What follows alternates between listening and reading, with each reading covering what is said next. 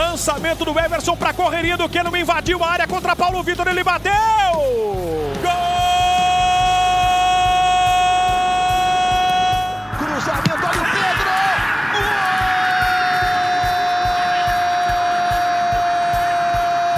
Deixa para o Reinaldo, ele bate com efeito, Pablo desviou, olha o gol!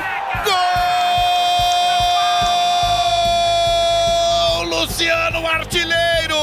Boa bola pro Juninho, na ponta esquerda, tem cruzamento! Gol!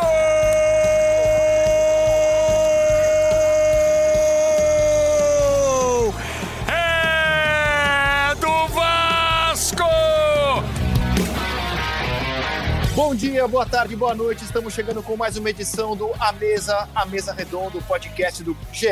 Globo. Comigo, André Rizek, com Paulo Vinícius Coelho e hoje com Roger Flores para repercutirmos a 12 rodada do Campeonato Brasileiro e principalmente o jogo da discórdia ontem em São Paulo. Paulo Vinícius Coelho, bem-vindo ao podcast A Mesa.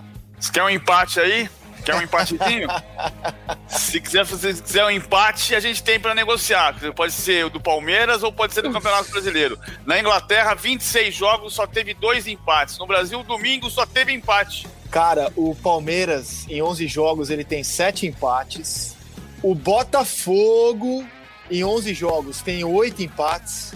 E o Grêmio, em 11 jogos, tem 7 empates. Impressionante como esses times curtem somar um pontinho e o empate de ontem será repercutido. O empate de ontem, para você que ouve segunda-feira, o empate entre Flamengo e Palmeiras será muito repercutido aqui.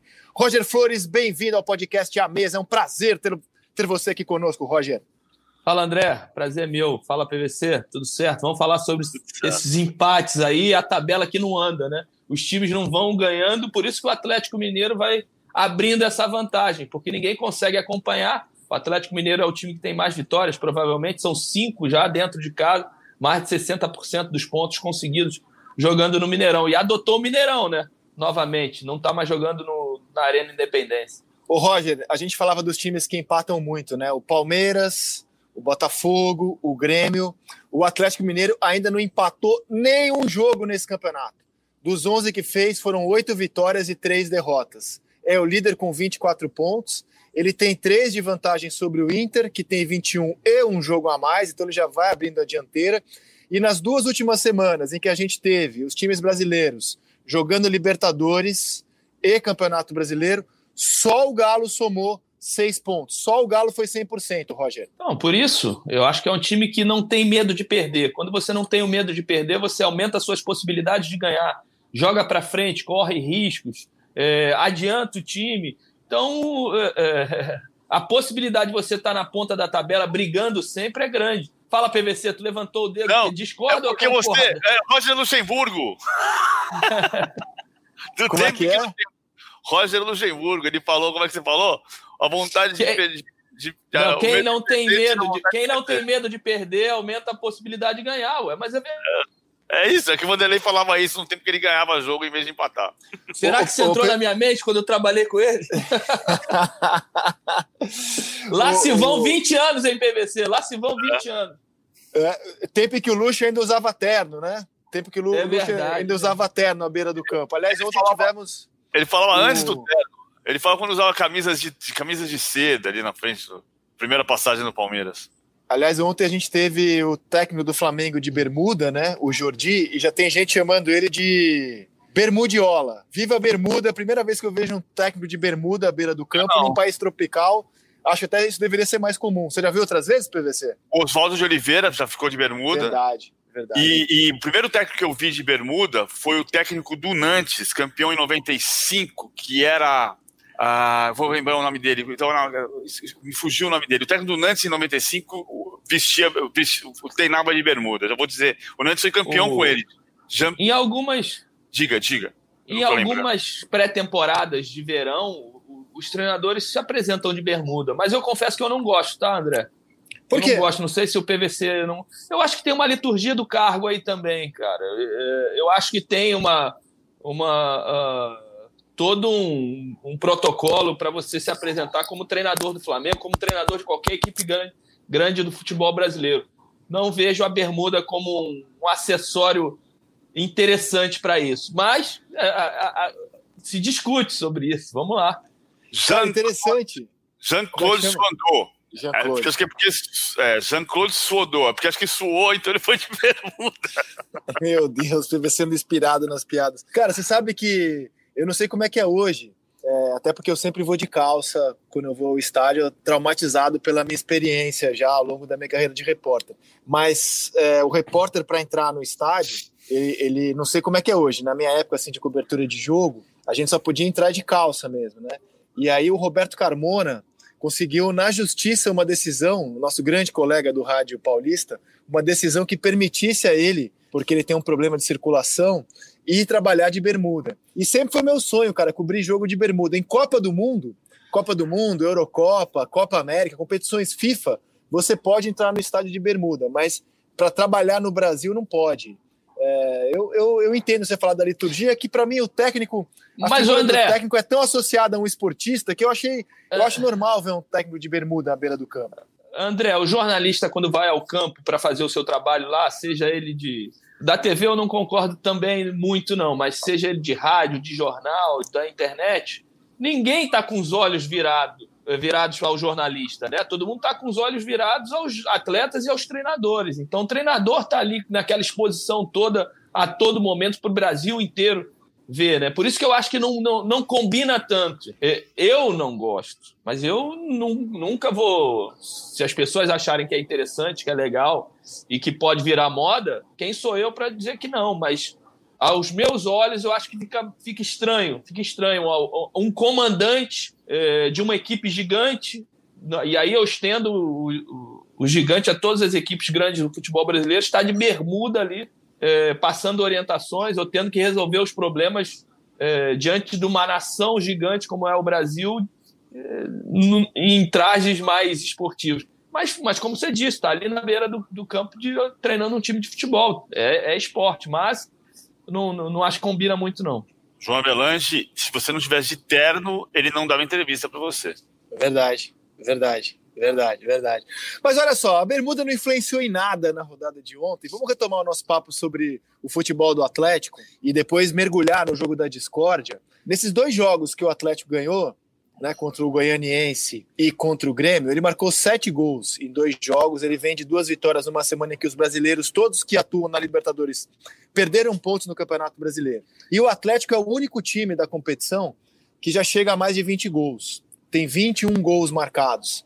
Cara, que bom que o Campeonato Brasileiro está premiando um time que ataca. E, e para mim, até agora, é o único time que me faz parar na frente da televisão. Tem jogo do Galo? Eu vou assistir. Até agora, é, nessas 12 rodadas, não são 12 para todo mundo, é o único time que realmente, como era o Flamengo do Jesus no ano passado, me faz parar na frente da televisão. Hoje tem jogo do Galo, eu vou assistir. E vocês? E você, PVC? Eu também, eu, eu, eu penso assim, mas faz um tempo que o futebol brasileiro que o Campeonato Brasileiro premia o ataque. Né? A gente já falou sobre isso. Ah, de 2010 para cá, só foram campeões com a melhor defesa o Corinthians de 11, o Fluminense de 12 e o Corinthians de 17. Teve time campeão com a melhor defesa e melhor ataque, como o Corinthians de 15, mas com o melhor ataque. O, o São Paulo, para mim, ah, quando chegou, e ele em março dizia que era uma pena começar o trabalho em março, quando começar na estaca zero em março, com todos já a caminho, a pandemia igualou isso. Ele começou na estaca zero com todo mundo na estaca zero. E a partir daí ele teve muito, muita condição de trabalhar. Mesmo na época da, da, do, ápice, do ápice da pandemia, do ápice do isolamento social, ele chegava todo dia no CT às seis e meia da manhã. Fosse para ver jogador, fosse para descobrir um jogador, fosse para saber se tem alguém na base, aí bota o menino Sávio para jogar aos 16 anos. E o que faltava para o Atlético um pouco para ser esse ataque mais poderoso era um homem-gol quando o Tardelli se machucou e o Natan logo depois também se machucou, uma das coisas que, que se dizia na cidade do Galo era: o elenco não tem um goleador. O Natan voltou, voltou fazendo gol contra o Atlético Goianiense, mas o goleador que apareceu foi o Keno. São seis gols, dos sete gols que você citou nas últimas duas rodadas, seis do Keno. Não é inédito. Dario, em 69, fez dois, dois jogos seguidos, marcando três vezes. Mas, mas é um, uma coisa que, que alavanca um time. Você soma seis pontos, enquanto todos os outros concorrentes na Libertadores perderam ponto no brasileiro. O Inter perdeu o Fortaleza empatou com o São Paulo. O Flamengo empatou com o Palmeiras e não jogou na outra. O Palmeiras empatou com o Grêmio e com, e com o Flamengo. O Grêmio empatou com o Palmeiras e perdeu do Atlético. O Santos empatou com o Fortaleza e empatou com o Botafogo. Todos os concorrentes estão perdendo pontos. E o Atlético, com quartas-feiras livres, está galopando.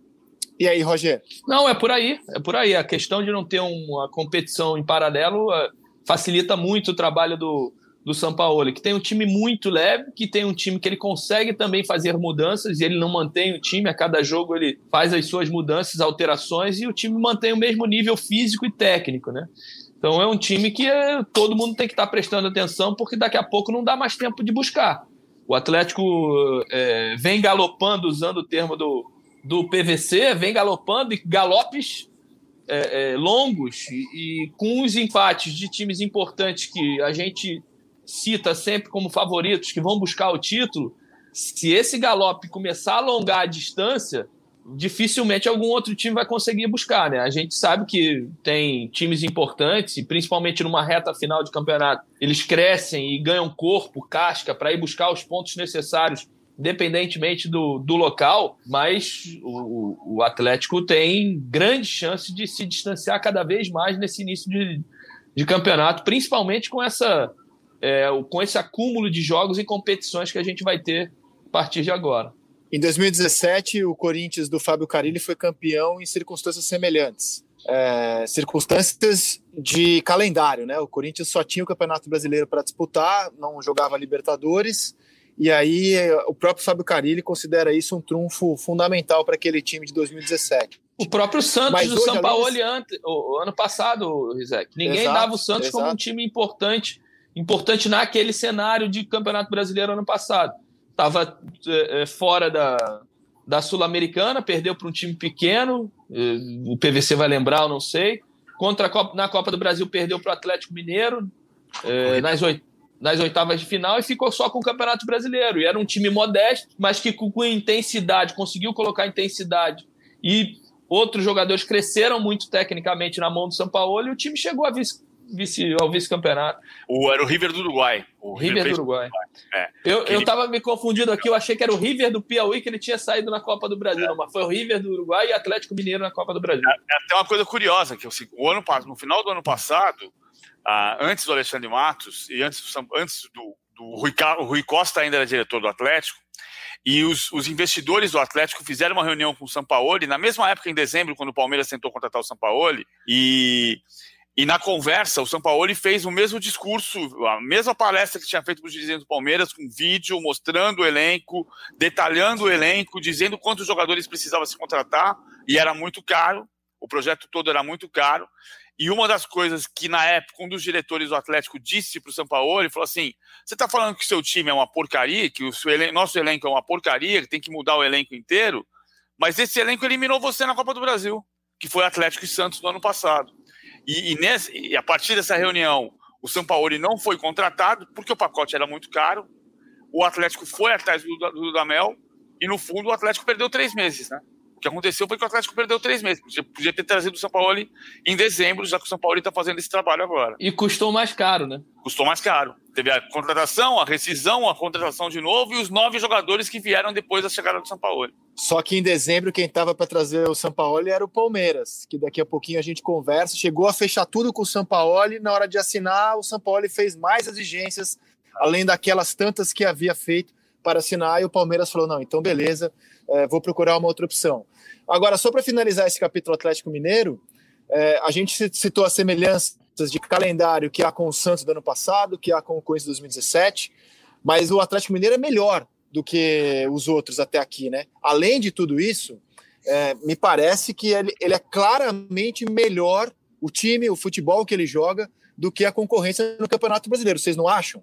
Eu acho que além de melhor, ele tem mais opções também de banco de reservas, né? Se bem que o, o São Paulo não gosta de tratar o elenco dele com jogadores reservas ou titulares, até pela constante é, troca de, de, de, atletas em cada função. Mas é, é melhor tecnicamente se a gente enxergar, se a gente montar um time titular hoje do Atlético Mineiro, é melhor e você tem mais opções de banco de reservas que conseguem suprir a ausência dos titulares e manter o time no mesmo nível. Você acha o elenco do, do, do, Galo melhor que o elenco do Palmeiras, Roger? Hoje acho. Acho muito mais leve, com mais opções, com jogadores mais agressivos. Com... E aí também vai na, na questão do treinador também, né? Um treinador que, que eu, eu gosto muito, cara. Às vezes é, ele é meio louco, né? Você... É, mas eu, eu gosto. É ele é inquieto, ele trabalha, ele não, não ele abre os espaços, ele abre, alonga o seu time, ele não tem medo. O que, o que mais me atrai no, no São Paulo é a coragem. É um time que ele, às vezes, deixa de mano lá atrás, às vezes ele deixa com um jogador a menos lá atrás para ele ganhar superioridade numérica lá na frente, para poder criar possibilidades e se garante na velocidade do zagueiro, na, no posicionamento de um jogador diferente, adianta o goleiro. Eu acho que o treinador de um time, time grande tem que sempre ser assim, ter, ter coragem. E o, e o São Paulo tem. 25% é que o time do Atlético que o time do Atlético joga um futebol melhor que o do Palmeiras, eu não tenho nenhuma dúvida, e a tabela do Campeonato Brasileiro mostra isso. Mas você também acha o elenco do Galo hoje superior, PVC, a, por exemplo, o elenco do Palmeiras? Eu acho que, assim, quando a gente fala o elenco do Palmeiras é o melhor do Brasil, que é uma coisa que se repete há três anos, aí você pega e fala assim, mas o elenco do Palmeiras hoje tem Patrick de Paula, Gabriel Menino, Danilo, Gabriel Veron, Gabriel, Gabriel Menino, Gabriel Silva, que não existiam. Então, assim, a avaliação do elenco do Palmeiras não mudou, mas o elenco mudou. Sem contar que o elenco do Palmeiras tem Lucas Lima que não funciona, Rafael Veiga que Essa é a grande questão, PVC, que a é. gente analisa o, o, o, elenco do Palmeiras com que os caras jogaram há cinco anos atrás. E eles estão há cinco anos no Palmeiras e não evoluem. Pelo contrário, eles diminuem a condição de apresentação que eles tiveram.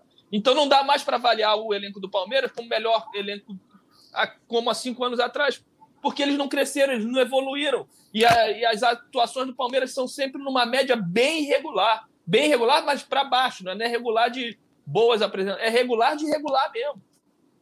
Mas aí o Palmeiras vai buscar um técnico diferente justamente para fazer esse time jogar, né?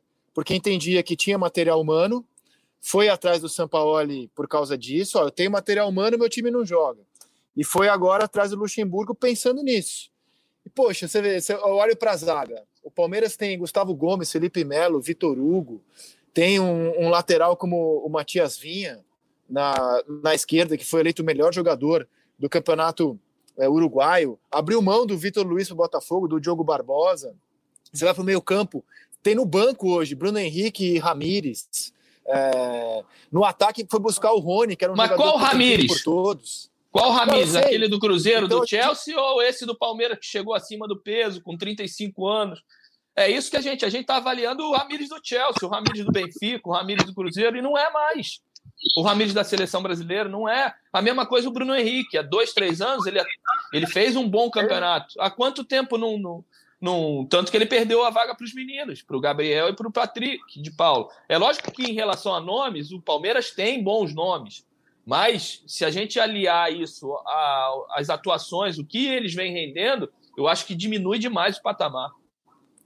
Não, o que, o que eles vêm rendendo, eu concordo contigo. É o, é o rendimento de um time comum, né, de um time chato, burocrático. Mas, por exemplo, eu olho para William, Luiz Adriano, Rony, Gabriel Veron, de opções de ataque, Gustavo Scarpa, Rafael Veiga, Lucas Lima, Zé Rafael. Então, se esses caras não estão à altura do investimento do nome que eles têm, a gente pode concluir que o Palmeiras contratou, ou, ou melhor, não era só mudar o técnico, o Palmeiras tinha que mexer no elenco. Então, é por aí, Roger?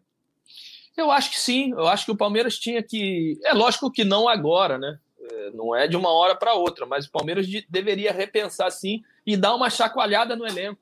O que me parece é que os jogadores do Palmeiras estão mal acostumados, recebem em dia, tem um grandíssimo centro de treinamento. Você já entraram no centro de treinamento do Palmeiras? É espetacular. Já. É espetacular o centro de treinamento do Palmeiras. Tudo de ponta, tudo da, é, é, de modernidade. E, e, eles se acostumaram ali, deitaram e está tudo certo. Ah, ganho dia, meu time vai estar tá sempre brigando por alguma coisa, porque a gente pela força que tem e pela maneira como a gente é cuidado aqui, é, a gente vai chegar sempre ali, quarto, quinto, chega numa quarta de final, numa semifinal, mas render o esperado do que o Palmeiras pode render, isso já não acontece ó, Eu acho até que teve uma chacoalhada no elenco. Né? Quando você pensa, a, chacoalhada só não foi maior, o Barbosa foi embora, não foi maior porque não se conseguiu vender o Scarpa, não se conseguiu vender o Lucas Lima. Se tiver proposta, o Lucas Lima vai ser vendido. Mas saiu o Borja, saiu o Davidson. A questão é quando você tem um elenco muito caro e com jogadores com contrato longo, se você simplesmente rescindir o contrato, você vai continuar pagando. No fundo, é isso, você não consegue negociar, né? Porque se eles abaixam o rendimento, como é que alguém lá fora vai querer e vai pagar o que ele ganha no Palmeiras? É exatamente isso. O PVC é, tocou num ponto importante. Então, assim, tem um elenco que foi montado com base nos grandes nomes, que foi renovado com os garotos e, e que tem deficiências, por exemplo, no ataque. Assim, acho que o Vanderlei tem responsabilidade muito grande sobre o que está acontecendo com o ataque do Palmeiras. É a melhor defesa do Brasil e o ataque não funciona. O ataque não, não faz gol, o ataque tem média de 1,38 por jogo. Ainda que se a gente comparar todo o período do Filipão, 77 jogos, a média dele era 1,37, mas a média do Mano Menezes no ano passado era 1,50. Então, o, o, ataque do Palmeiras já foi mais forte do que ele tem sido hoje. Agora, nem tão mais re... forte assim, né? Nem tão mais forte. A renovação se deu com os garotos. E às vezes os garotos vão, vão ficar sem responder. Porque não existe um menino, né? o Careca, quando era centroavante do Guarani, o mais jovem jogador a ganhar o Campeonato Brasileiro junto com o Diego. Ele vai oscilar, ele vai fazer uma partida monstruosa e uma partida mais ou menos, porque é natural dos garotos. Mas o Palmeiras devia estar jogando mais, como o próprio Luxemburgo finalmente admitiu na entrevista coletiva depois do empate com o Flamengo. Por falar em jogador depreciado, a gente tem o caso do Guerra, né, que foi afastado do grupo, não pode nem treinar com o elenco. Como é que você vai negociar um jogador nessas circunstâncias, né? Agora, ó, eu, eu, eu, eu, entendo as deficiências que vocês citaram, mas eu ainda olho para o elenco do Palmeiras e acho que está muito abaixo daquilo que podia. Por exemplo, o, não, não é possível Rony, cara. O que ele jogou no Atlético Paranaense, não é possível ele ter um, um rendimento tão constrangedor, constrangedor com a camisa do, do Palmeiras. Ele, ele foi um jogador essencial no Atlético Paranaense. Hoje ele é um jogador ruim no Palmeiras. É, o jogo de ontem, ele levou o Vanderlei Luxemburgo à loucura, tomando decisões assim, chutando bola do meio campo. O que aconteceu para esses caras terem piorado tanto, Roger? Como é que um jogador piora tanto de uma temporada para outra? Então, o, o Rony, ele foi uma disputa entre Palmeiras e Corinthians, né? Pela temporada que fez com a camisa do Atlético Paranense. Pela temporada, não. Ele já vinha fazendo boas temporadas com a camisa do Atlético e depois do título da Copa do Brasil, ele se firmou como um dos grandes atacantes do futebol brasileiro. É, mas com todo respeito ao Atlético Paranaense, vestir a camisa de um Palmeiras, de um Corinthians, de um Flamengo, de um Vasco, é, Inter, Grêmio, são camisas que é, é, o jogador sofre um pouquinho mais. A pressão é muito maior. E parece que o Rony ainda não administrou essa pressão. Chegou para ser o homem para resolver a questão do ataque do Palmeiras, né? para ser o homem que quebrar as linhas, é, para quebrar as linhas do drible, da finalização de fora da área, da, do, da jogada de linha de fundo para poder acionar o Luiz Adriano sempre. E aí as coisas não foram acontecendo, a pressão grande, o torcedor já pegando no pé, o treinador começou a tirar, botar no segundo tempo. Eu vejo o Rony muito afobado, mas muito afobado, não é pouco não, ele querendo tomar as decisões é, é, numa velocidade incrível sem estar é, é, preparado para ir, sem o time estar taticamente pronto. Eu estou falando é, das decisões individuais e, e, de pontuais no jogo. Tá? Às vezes o time está totalmente disposicionado taticamente para qualquer jogada ofensiva e ele quer acelerar o jogo de qualquer maneira. E aí ele erra, ele vai por uns caminhos totalmente errados, que aí fica gritante a maneira como ele está é, destoando totalmente do time, né? Então, cada vez que ele tenta acionar uma jogada totalmente fora de contexto, é, fica gritante a maneira como ele está mal no time. Então, é exatamente o que o André falou, fica constrangedor. Quando você destoa, fica constrangedor. E o Rony ainda não, não conseguiu se encaixar ou entender é, ou a filosofia de trabalho do, do Luxemburgo, ou dar uma acalmada, tirar um pouquinho dessa ansiedade para poder começar a funcionar coletivamente, porque se você não funciona coletivamente, nunca você vai funcionar individualmente. Então, você tem que começar aos poucos, coletivamente, entender como funciona coletivamente o teu time, para daí tomar decisões individuais, tendo suporte coletivo. Isso não aconteceu aí, até agora. Aí nós vamos voltar para a comparação dos elencos do Atlético e do Palmeiras. Que eu, eu, é o meu mantra, eu não, time bom consagra jogador ruim e jogador mais ou menos. Time ruim enterra jogador bom. Sim, o Palmeiras não exatamente. tem ensaio na frente. O time não tem ensaio na frente. Então, muitas vezes você joga a bola para o lado do campo e é um te vira aí, porque não tem a passagem do lateral, não tem a aproximação do meia, não tem a triangulação, não tem a infiltração. Por isso, você tem que pegar a bola sozinho para resolver sozinho, contra dois, contra três marcadores. Não existe mais isso. Não existe mais aquela história de que no último terço o jogador resolve. Ou você ensaia, trabalha, tem repertório ofensivo, ou você vai ficar à mercê das defesas que se fecham. O Palmeiras é muito vítima disso. Que que e principalmente na questão do Rony, o PVC, é que o Palmeiras ele tem que propor o jogo. Então o espaço do Rony ele diminui demais. Além de estar diminuído esse espaço, ele tem muito mais gente à sua frente. Né? Ele tem duas linhas para quebrar. Enquanto no Atlético Paranaense, muitas vezes ele tinha 50 metros de campo e uma linha só. Então você, acionado, você consegue individualmente resolver certas questões.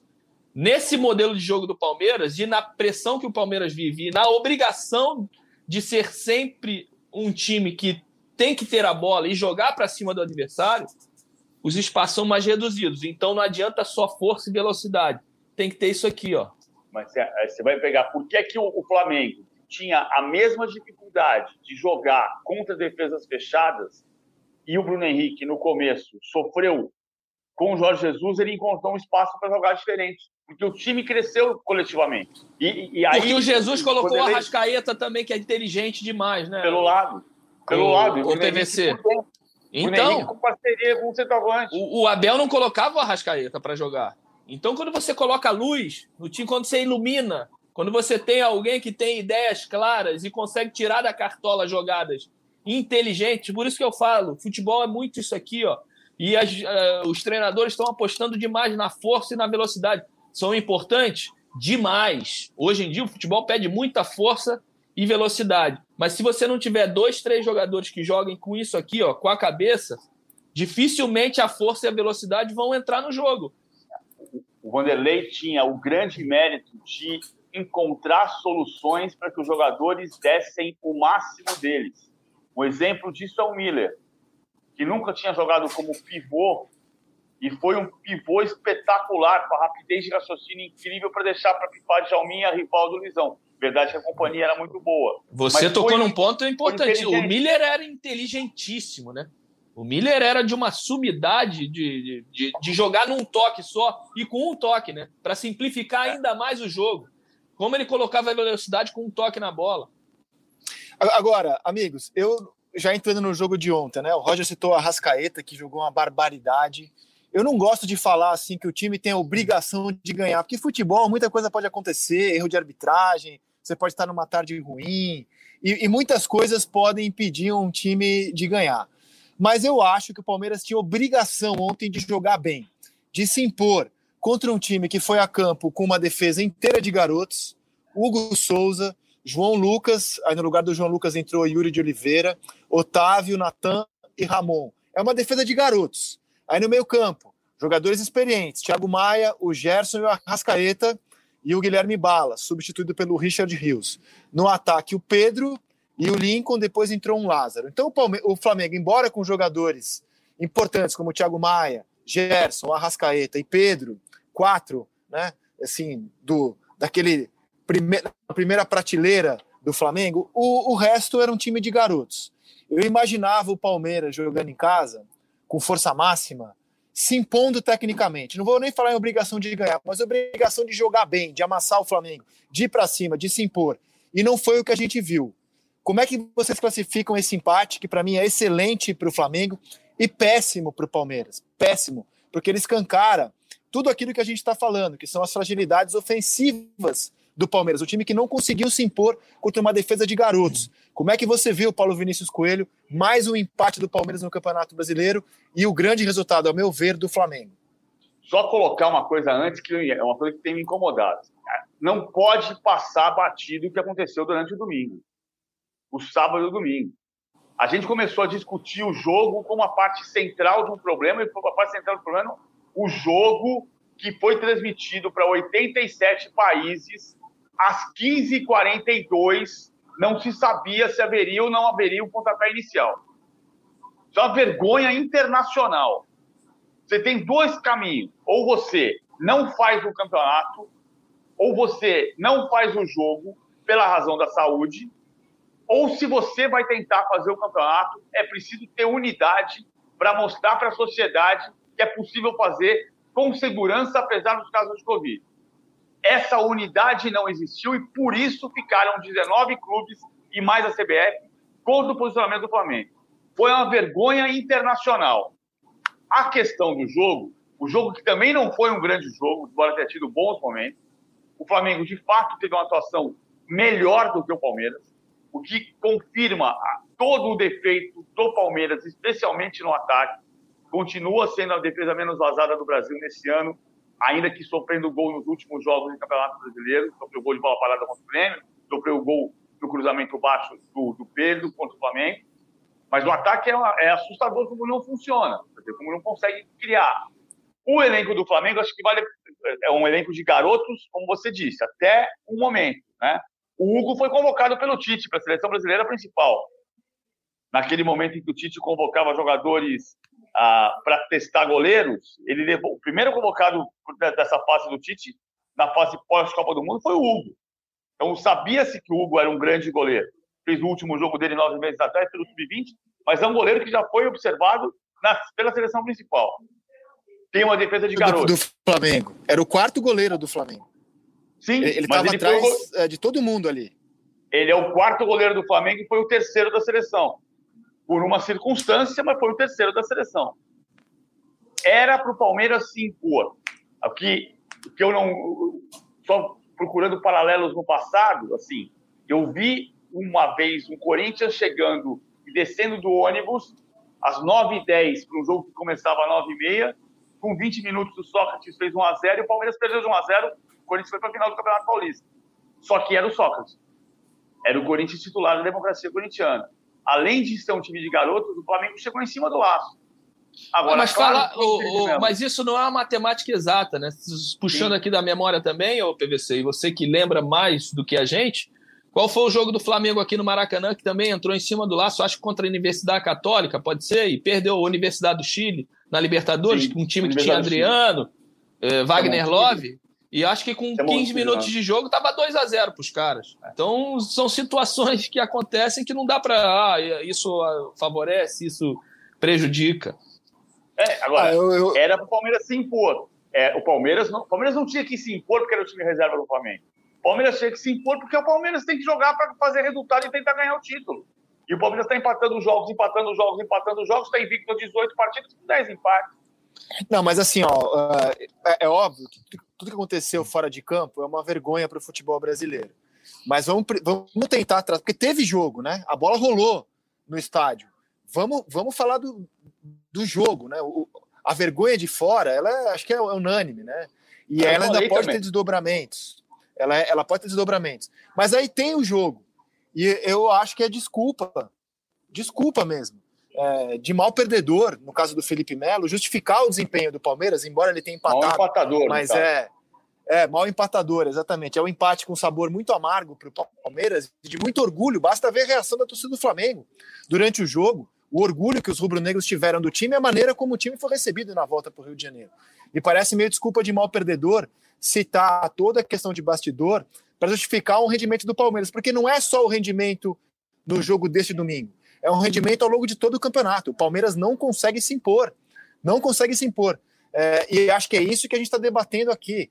E eu fiquei assustado. Falei, caramba, como é que o Palmeiras não vai se impor contra esses garotos? É claro que mostra a qualidade da base do Flamengo, mostra a qualidade do elenco do Flamengo, qualidade do Gerson, do Arrascaeta, do Pedro, mas os defeitos do Palmeiras ontem ficaram muito escancarados, Roger. É, é por aí.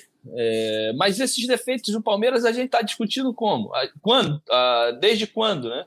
Há muito tempo. A gente começou discutindo os defeitos do Palmeiras, que é um time regular, burocrático, chato, que não se impõe tecnicamente, é um time que quando faz um gol, ele não busca fazer o segundo, o terceiro. Por isso que é rei dos empates. Quantas vitórias escaparam entre os dedos do Palmeiras? Contra o Grêmio, na última rodada foi assim. Fez 1 a 0 e no finalzinho deixou empatar. Então, o Palmeiras, eu acho que fez aquilo que vem fazendo já há muito tempo. Não foi surpresa para mim, tá? O resultado em si pode até ter sido surpresa, porque parece que o Palmeiras ganharia o jogo. Mas no futebol tudo pode acontecer. Os meninos do Flamengo entraram com confiança, sem responsabilidade, sem responsabilidade, jogaram o jogo, tiveram suporte dos mais experientes, que tiveram no seu mais alto nível, Gerson, Arrascaeta, Thiago Maia, Pedro, e, e, e, e jogaram. Jogaram sem pressão, sem responsabilidade. O Palmeiras parece que atraiu essa responsabilidade, manteve o seu nível de jogo e não conseguiu se impor. Então, há quanto tempo a gente vai discutir isso do Palmeiras? A gente está batendo, martelando, martelando, martelando e o Palmeiras não evolui. Eu acho que esse é o problema. Alguém se surpreendeu? Esperava algo mais do Palmeiras? Eu não. Eu, eu imaginei é, que, assim, que podia acontecer um empate. Imaginei que podia acontecer um empate, agora assim, antes do jogo. Mas assim, é, acho que tem interferência, acho que não é só uma desculpa, mas o ponto é que o Palmeiras, se fosse um caso específico, o Palmeiras empatou com o time reserva do Flamengo, o Palmeiras empatou com o time reserva do Goiás. O Goiás tinha 14 infectados. A diferença é que o Goiás tinha 14 infectados e o Flamengo tinha 19. O Palmeiras em casa também. Em casa também. É, foram os dois jogos com o maior número de infectados. O Palmeiras foi adversário, empatou com o Goiás e empatou com o Flamengo reserva. E por que isso surpreende vocês? É o que eu estou falando. É. A mim não surpreende. O futebol que o Palmeiras jogou ontem é diferente do que o Palmeiras vem jogando há muito tempo. Não é pouco tempo, não, há muito tempo. Não é. É, que em algum momento essa... esse time vai ter que andar, né? Esse time vai ter que andar. Em algum momento esse time vai ter que andar. Ou ele vai ser desfeito, junto com a comissão técnica, né? Ué, como vem sendo desfeito há algum tempo. O Palmeiras, com a condição econômica que tem de, de ter os melhores contratos, o time não funciona, não anda. E quant, quantos treinadores já passaram pelo Palmeiras aí nesses últimos anos? E treinadores de ponta, hein? Treinadores experientes, ganhadores, Mano, Luiz Felipe Scolari, é, Cuca, é, é, Vanderlei. Foi campeão, mas não fica. Não, ficou 77 jogos, ainda ficou um ano e meio, um ano e três meses. Assim, o Filipão. É bom de fazer É, o Filipão. O Mano ficou 20 jogos. E também é um erro. Se você e o Cuca? Pelo Mano, o Cuca também foi o, campeão. O Cuca foi campeão e foi embora porque ele quis ir embora. E aí depois ele voltou China. nove meses depois. Ele foi para a China e depois voltou nove é. meses depois. Aí não ficou tá, o Roger. Segunda... Aí, aí não ficou o Roger. Só ficou seis meses. Agora, a, a, conta do Filipão é boa pelo seguinte. Outro dia eu estava ouvindo alguém dizer ah, o Palmeiras também só empatava com o Filipão. Não é verdade. O Palmeiras ficou 33 jogos invicto de Campeonato Brasileiro com o Filipão no comando, com 25 vitórias e 8 empates. Hoje o Palmeiras tem 18 jogos de invencibilidade e são 8 vitórias e 10 empates. Então, pô, tem mais empate nessa sequência de 18 jogos do que naquela de 33. Então, tem coisa, houve coisas que funcionaram ali no passado recente. É, com todos os defeitos, com o Davidson, que era é, indolente, com o Borja, que não funcionava, com o Lucas Lima, que recebia as mesmas críticas de hoje, o time foi campeão brasileiro. Não ganhou os mata-matas, é fato. E foi eliminado, e foi demitido o Filipão depois de tomar 3 a 0 do Flamengo no Maracanã e ser eliminado da Libertadores. PVC foi campeão brasileiro, foi campeão brasileiro, mas em nenhum momento eu vi nem os críticos, nem os, os analistas, nem os próprios torcedores convencidos de que o título foi um título espetacular, de belíssimas apresentações. Assim, ah, tanto, tanto era, Roger, que não, não na rodada do ano passado, quando parou o Campeonato Brasileiro, o que é que se dizia? Ah, o Palmeiras vai ganhar o título de, de braçada no, em 2019. Quando parou a Copa do Mundo, quando parou para a Copa do Mundo de 2018, o Flamengo era líder e muita gente achava que ia ser o Flamengo campeão. Foi o Palmeiras. Em 2019, era quase unânime. Se ligava um programa de televisão, era assustador. Palmeiras já é campeão, Palmeiras já é campeão. Como já é campeão? Agora, não é que fosse um time espetacular, não, nunca foi espetacular. Ele foi seguro. Não tem time do Filipão espetacular, tem time do Filipão vencedor. Aquele time era um time vencedor, ficou 33 jogos sem perder no Campeonato Sim. Brasileiro. Mas o que eu estou falando é que ah, não eu... teve um time, um título, como o do Cruzeiro em 13 e 14, é, como o do Flamengo no ano passado, como o Atlético está jogando esse ano. Não estou dizendo que o Atlético vai ser campeão do próprio Corinthians, no, que foi melhor defesa e melhor ataque. O Palmeiras ganhou Sim. dois títulos brasileiros, ganhou Copa do Brasil aí também, é, com é, é, é sendo criticado, não sendo unanimidade. Copa do Brasil de 15 com o Marcelo Oliveira. Com o Marcelo Oliveira. Queriam mandar é. o Marcelo Oliveira embora antes da final, pô. Ou tô falando uma, Porque era. era não? É, Agora, esses campeões encantadores a que o Roger se referia, eles são minoria no futebol brasileiro mesmo. Tanto que a gente lembra o ano e o time de cabeça. É, nos últimos 10 anos, a gente vai lembrar do Cruzeiro, a gente vai lembrar do Corinthians 2015. Dois títulos do Cruzeiro, mas dois títulos do Cruzeiro Isso, jogando bola. Dois títulos do Cruzeiro, o Corinthians 2015 e o Flamengo do Jesus. Os demais mas, campeões, mas... eles são campeões vencedores, que não encantam. Né? Mas no brasileiro. É no brasileiro. brasileiro. O Grêmio foi um campeão, o Grêmio foi um campeão encantador na Libertadores. O Santos foi um campeão encantador na Copa do Brasil de 2010. Então, outro dia a gente teve essa conversa no, no Seleção, que é, não é verdade que não houve times encantadores no Brasil nos últimos 10 anos. Houve, a gente está contando nos dedos. A gente fala assim, em 10 anos, o Santos de 10, o Cruzeiro de 13 e 14, são dois times. O, o Grêmio de 2017, o Flamengo de 19 é um, é um time é um time encantador a cada dois anos. É, eu incluiria o Corinthians de 15 aí, que foi um time. Eu incluiria o Corinthians de 15. Um dos Fluminenses, não? Um dos Fluminenses, acho que 2012, não? Tinha Deco, que tinha Conca. É. Não foi tão foi encantador, mas, mas foi em 2012, não? Foi, foi, 10 foi campeão 12, da defesa. Não, não teve o melhor ataque do campeonato, foi campeão com a melhor defesa. Era forte, era muito. O time do Abel era muito forte. Era a Diego Cavalieri, Bruno, Gum, Leandro Eusébio e Carlinhos, Heredinho e Jean. Ah, aí tinha Thiago Neves, Rafael Sobis e Deco. Muitas vezes jogava o Wellington Nem, Deco e Rafael Sobis, o Wellington Nem, Deco e, e, e Thiago Neves, e o Fred na frente. Mas foi um campeão com a melhor defesa. Para muita gente, o melhor jogador daquele campeonato foi o Diego Cavalieri. O grande jogador do Fluminense, um, dos grandes jogadores do Fluminense naquela campanha foi o Diego Cavalieri. Aí você vê todos os times campeões brasileiros é. pelo Lucha, além de vencer, encantaram, né? O Cruzeiro de 93, o Palmeiras, o Cruzeiro de 2003, o Palmeiras de 93 e 94, o Corinthians de 98, o Santos de 2004, todos os campeões brasileiros do Lucha, além de vencer, jogaram muita bola.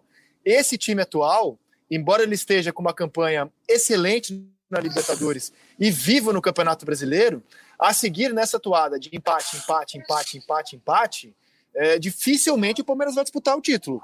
Por isso que eu pergunto, se a coisa não se transformar no clube, o Palmeiras vai fazer uma campanha ali de parte de cima da tabela, mas não dá para ser campeão empatando mais jogos do que ganhando, não dá para ser. Não, mas, mas o que é o que é transformar? Essa, é esse é o ponto. Que a gente vai cair sempre na história de o que é transformar? É demitir o técnico e contratar hoje. Você demite o Luxemburgo e contratar o Dorival Júnior. Pode, pode ser. Aí vai entrar no que o Roger falou agora há pouco.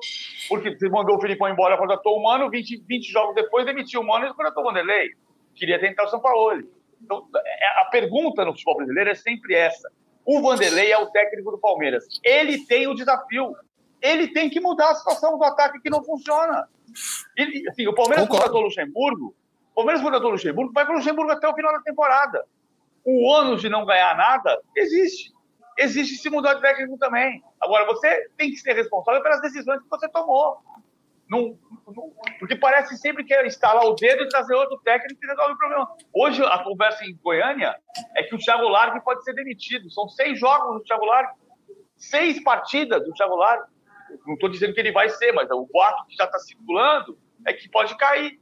Empatou com o Ceará no Castelão ontem. Então, é, o remédio do futebol brasileiro, mudar alguma coisa no clube, é sempre mudar o técnico.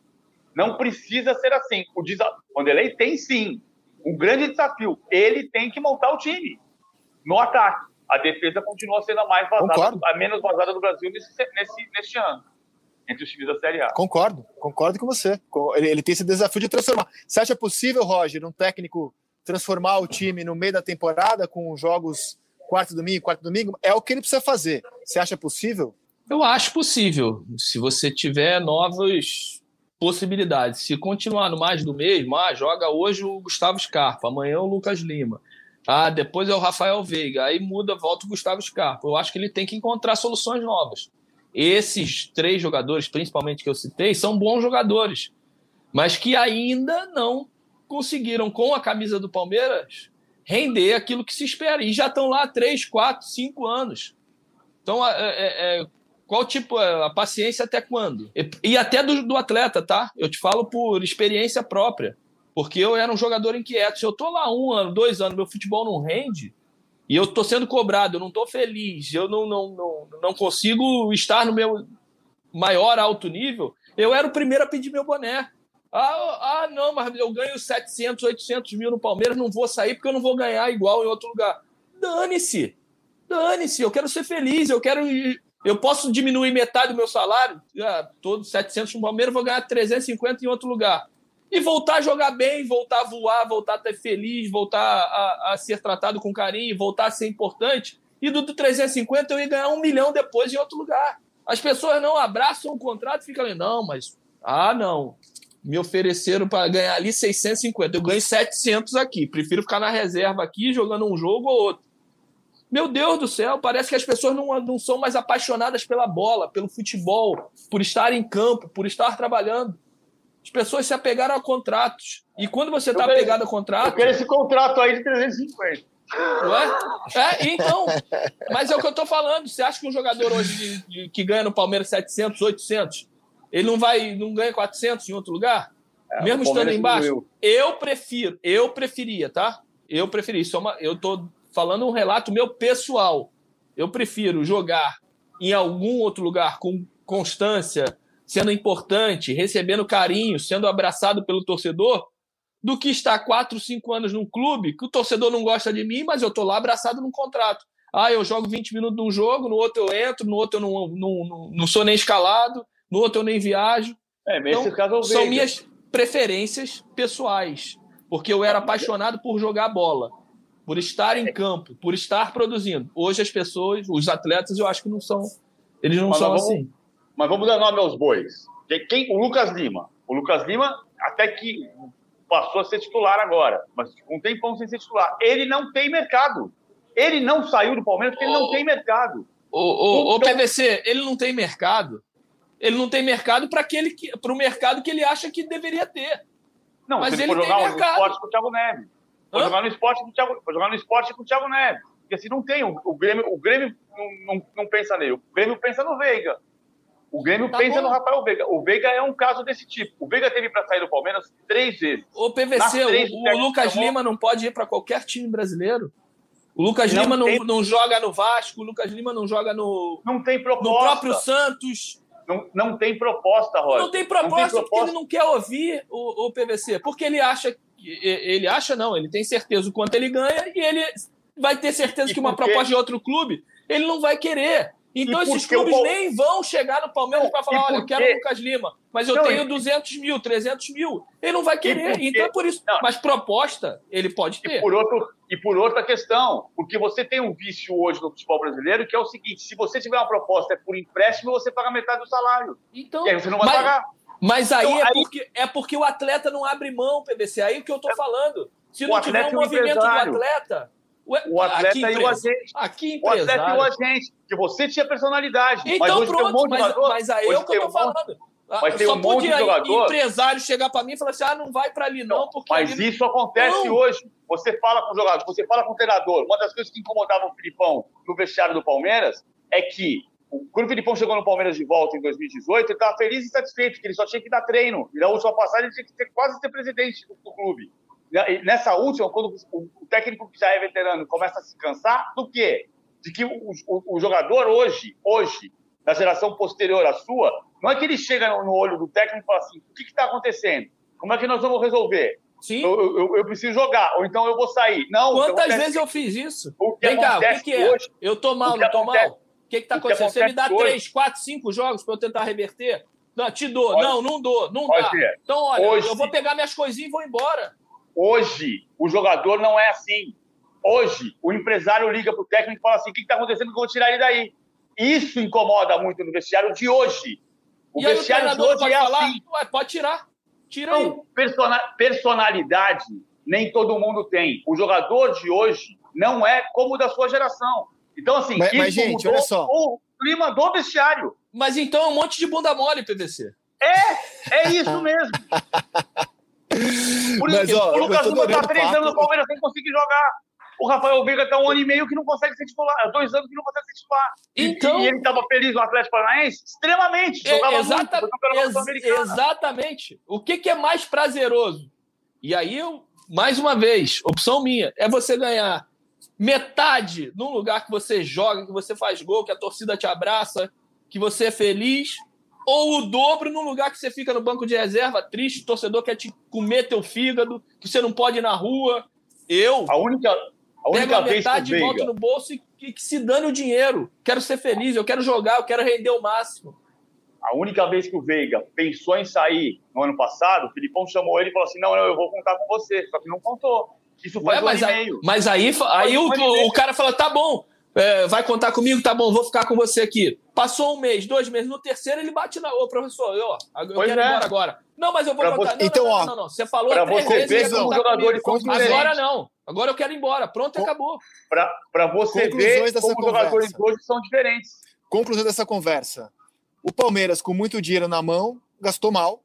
É, fez algumas contratações sem critério, algumas contratações meramente para não deixar que rivais se reforçassem. É o caso do Rony, me parece, porque pelo que eu sei, não era nem um sonho do Luxemburgo, mas o Palmeiras viu ali a chance de não deixar o Rony defender um rival, que era o Corinthians.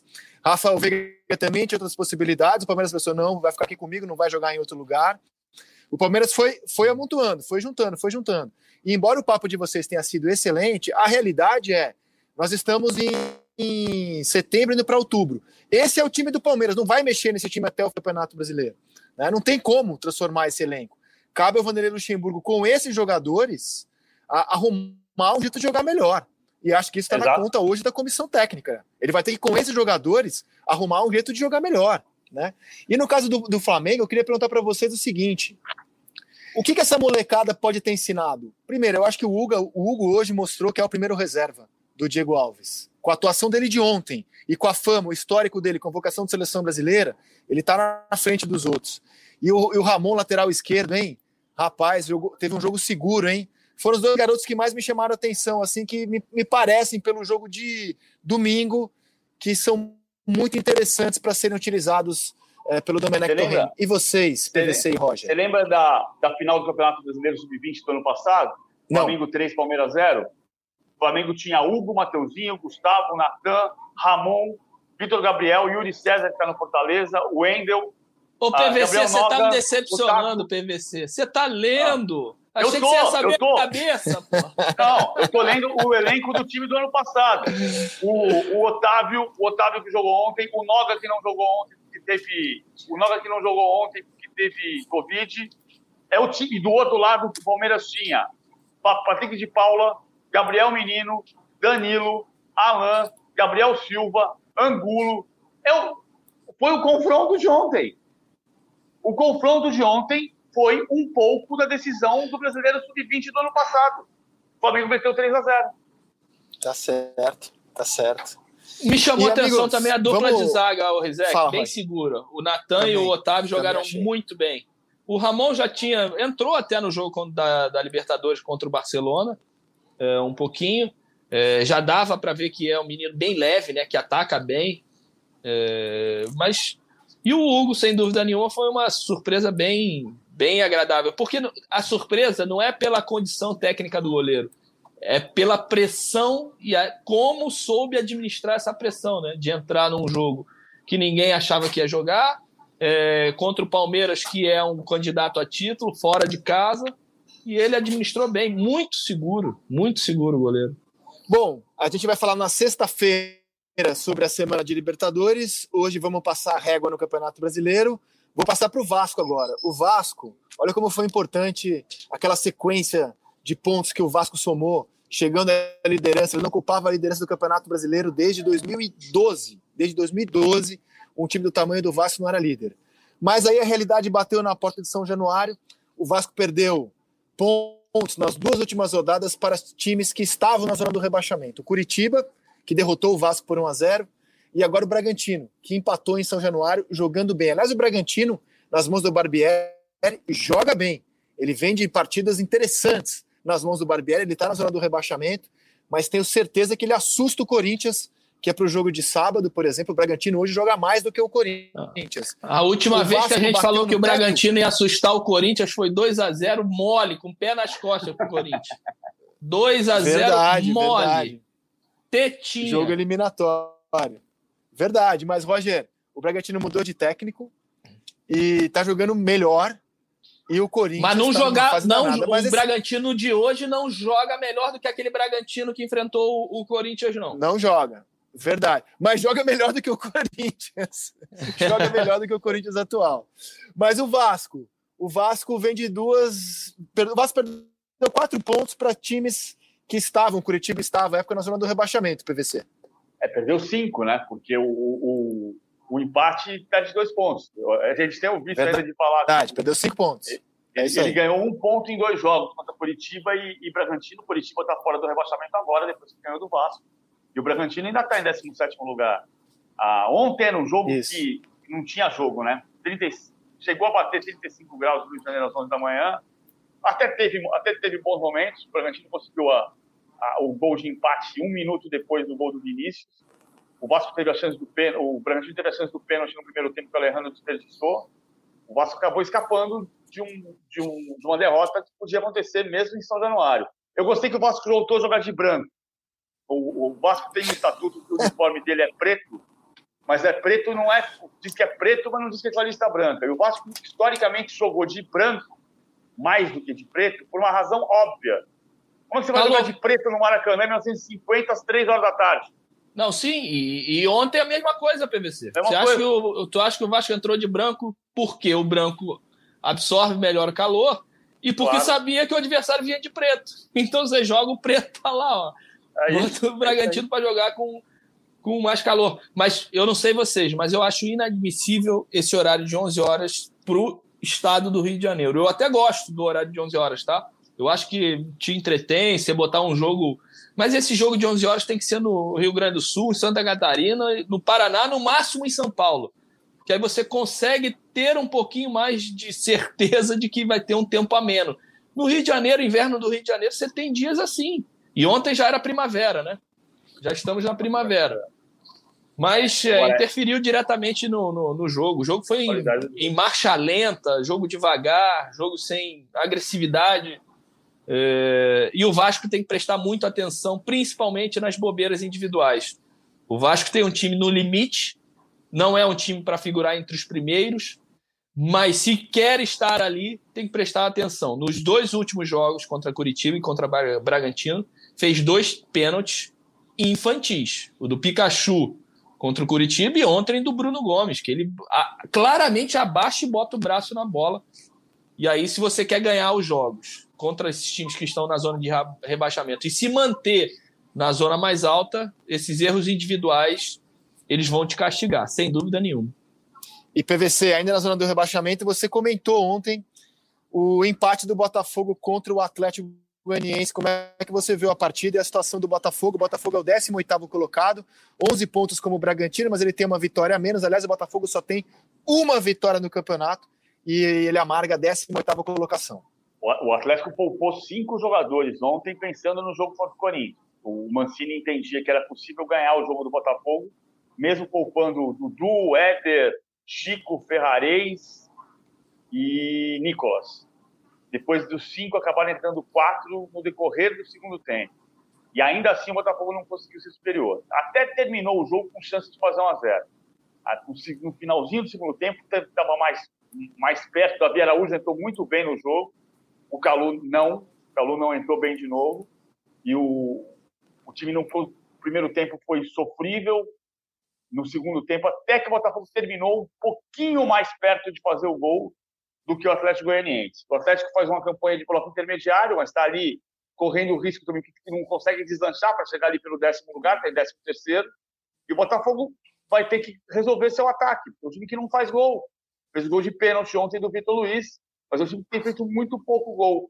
Fazia três anos que não passava três jogos sem sofrer gol. O quarto não foi completado ontem porque sofreu o gol do Atlético. Cara, eu queria muito conversar com o Mano Menezes, faz tempo que eu não falo com ele, porque o time dele, o Bahia, tá na lanterna. E os três jogos que o Mano tem como técnico do Bahia foram três derrotas. Em casa para o Atlético Goianiense, em São Paulo para o Corinthians e nesse sábado para o Atlético Paranaense em E Curitiba. ainda tem a do Grêmio, Vocês acham né? que porque ele chegou, ele não ficou no banco de reserva, É. mas ele estava lá no estádio já. Exato, estava observando.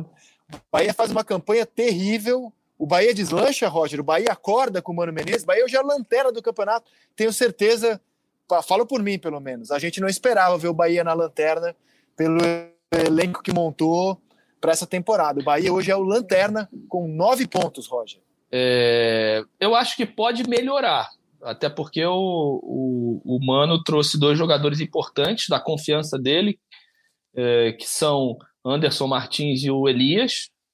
Ele vai elevar a qualidade do time, né? Mas são jogadores mais veteranos também. Eu acho que o Bahia melhora na competição, mas não vejo mais o Bahia brigando por coisas grandes no Campeonato Brasileiro, não. Eu acho que a, a briga do Bahia vai ser se salvar. Vai tentar remar esses pontos, porque o Bahia já tem quantos jogos? 12? 11 ou 12? Tem o, o Goiás, que é o. Bahia tem 11 né? jogos. Né? 11 o Goiás jogos. é o penúltimo, é. tem 9 jogos. Tem dois Isso. jogos a menos do que o, do que o Bahia. Então, para você ver a, a, dramaticidade que é a, o lugar do Bahia hoje. Eu acho que ele melhora, mas a briga do Bahia, depois dessas 11 rodadas, vai ser fugir da zona do rebaixamento. O Bahia é o pior aproveitamento do campeonato, com 27,3%.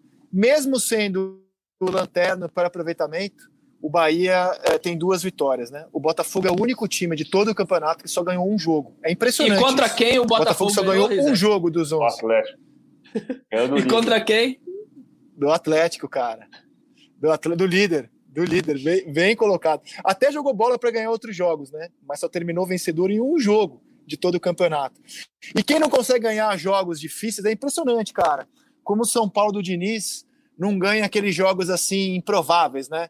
Ah, vai ter um jogo na altitude, vai ter um jogo na casa do Internacional, mesmo com o Inter poupando muitos jogadores, vai ter um clássico parrudo. O São Paulo do Diniz não consegue ganhar. Ele é também colocado, é o terceiro no Campeonato Brasileiro, mas não consegue ganhar jogo grande de Paulo Vinícius Coelho. Pelo menos é uma análise que eu faço desse time do Fernando Diniz. Mas especificamente no jogo de sábado, o São Paulo jogou melhor. O São Paulo merecia ganhar. A torcida reclama muito porque passou meia hora do jogo com um homem a mais e não conseguiu, não conseguiu matar a partida. Mas o São Paulo jogou melhor que o Inter. Se fosse para ter um vencedor, seria o São Paulo. Ah, tem defeitos, tem loucuras, como colocar o Igor Gomes para fazer a saída de bola contra, contra a LDU. Mas no jogo de sábado era para ganhar o jogo. Ele colocou o Sara mais aberto pelo lado direito, puxou o Luciano para mais perto do Pablo. No segundo tempo colocou o Brenner. Faltou poder de fogo, mas o São Paulo merecia ganhar o jogo finalizou é, mais, teve mais eu só, eu só não acho que esse jogo foi improvável do São Paulo ganhar. Com um jogador a mais, quase que o segundo tempo inteiro, acho que o São Paulo. É, é, o, o jogo não passaria a ser improvável, porque o São Paulo estava jogando bem, como o PC, PVC falou, e com um jogador a mais, é, a expectativa era que o São Paulo estava ali assistindo o jogo, falei, o São Paulo vai ganhar esse jogo. Né? tem uma modificação do, do Diniz, ele tira um zagueiro, né? Ele fica só com o Reinaldo, ele a, coloca o Reinaldo ali do lado do Diego. E, e o São Paulo cria, mas também não fez gols. O, os gols necessários. No finalzinho tem uma cabeçada do, do Daniel Alves, que o Lomba faz uma grande defesa. Agora o São Paulo também tem que consertar um pouquinho seu setor defensivo, né? O oitavo jogo seguido que o São Paulo toma gol. São Paulo que se expõe muito. Quando você se expõe, você tem que fazer, fazer gols. Por mais que você tome. O problema é que o São Paulo está tomando e não está fazendo. É diferente do Atlético Mineiro. Né? O Atlético Mineiro se expõe demais, mas faz três, quatro gols. E por isso vai ganhando as partidas. E o São Paulo não. O São Paulo se expõe, não faz lá na frente, ou a, não faz a quantidade necessária para ganhar os jogos e toma aqui atrás. Então o São Paulo tem que, com, essa, com esses números, se resguardar um pouquinho mais, porque não está fazendo os gols que dão as vitórias. É, quando eu falei improvável, eu concordo que o, concordo que o São Paulo, pelas características, tinha tudo para ganhar o jogo sábado. Quando eu falo improvável, eu digo assim, aquele jogo grande, né? Fora de casa, confronto direto. O São Paulo, impressionante como nesses jogos ele tem demonstrado é, pouca mas força. às vezes o, o time tá o jogo colocado, ele, ele é te mostra outra coisa, né? O jogo te mostra outra coisa. De improvável claro. passou a ser muito provável pela atuação do São Paulo e pela condição do Inter de menos um jogador. O PVC estava falando, o Atlético Mineiro é a pior defesa, não é? A pior defesa dos cinco primeiros colocados. Como e, e só que faz muitos gols, né? Só que é, faz muitos gols. O São Paulo se expõe da mesma forma como o Atlético Mineiro, porque é um time que busca ter a bola, busca ser ofensivo, A, a, a diferença é que o São Paulo faz muito menos gols do que o Atlético e por isso sai sempre é, é, sem a vitória no bolso. Perfeito, Roger. Os números mostram isso. São Paulo tem 14 gols pró, 12 contra. O saldo do São Paulo é de apenas dois gols, dois gols de saldo. O Atlético Mineiro é, levou mais gols do que o São Paulo, levou 13, mas marcou 21, tem saldo de 8. Aliás, o São Paulo levou gol nos últimos oito jogos. O Diniz mexeu na defesa, essa defesa estreou sem levar gols, né? A nova dupla de zaga, o novo sistema de jogar do São Paulo estreou contra o esporte, sem levar gols. E aí fez oito jogos, nos oito seguintes, levou gols. É, vamos ficando por aqui. O podcast A Mesa, a mesa redonda do GE. Globo volta na sexta-feira. A gente tem edição e produção de Leonardo Bianchi, coordenação de Rafael Barros, gerência de André Amaral. Você encontra a mesa no seu tocador favorito de podcasts e, claro, sempre no ge.globo podcasts. Mande para a gente a sua participação, a sua cornetada, sugestão, elogio, vale tudo com a hashtag a mesa GE. Roger Flores foi um grande barato. Até a próxima, meu velho. Valeu, André. Abraço, PVC. Valeu, Roger. Valeu, André. Paulo Vinícius Coelho, até a próxima sexta. Valeu, até sexta-feira. PVC, quem vai ser campeão da NBA? Começa quarta-feira, final, hein? Boston, Lakers. Boston, meu Boston ficou de Lakers. fora. Miami Lakers, vai, vai dar Lakers, é? Vai ser o Lakers. Depois eu te cobro. Ah, é valeu, Roger, valeu, PVC. Valeu, gente. Sexta-feira estamos de volta.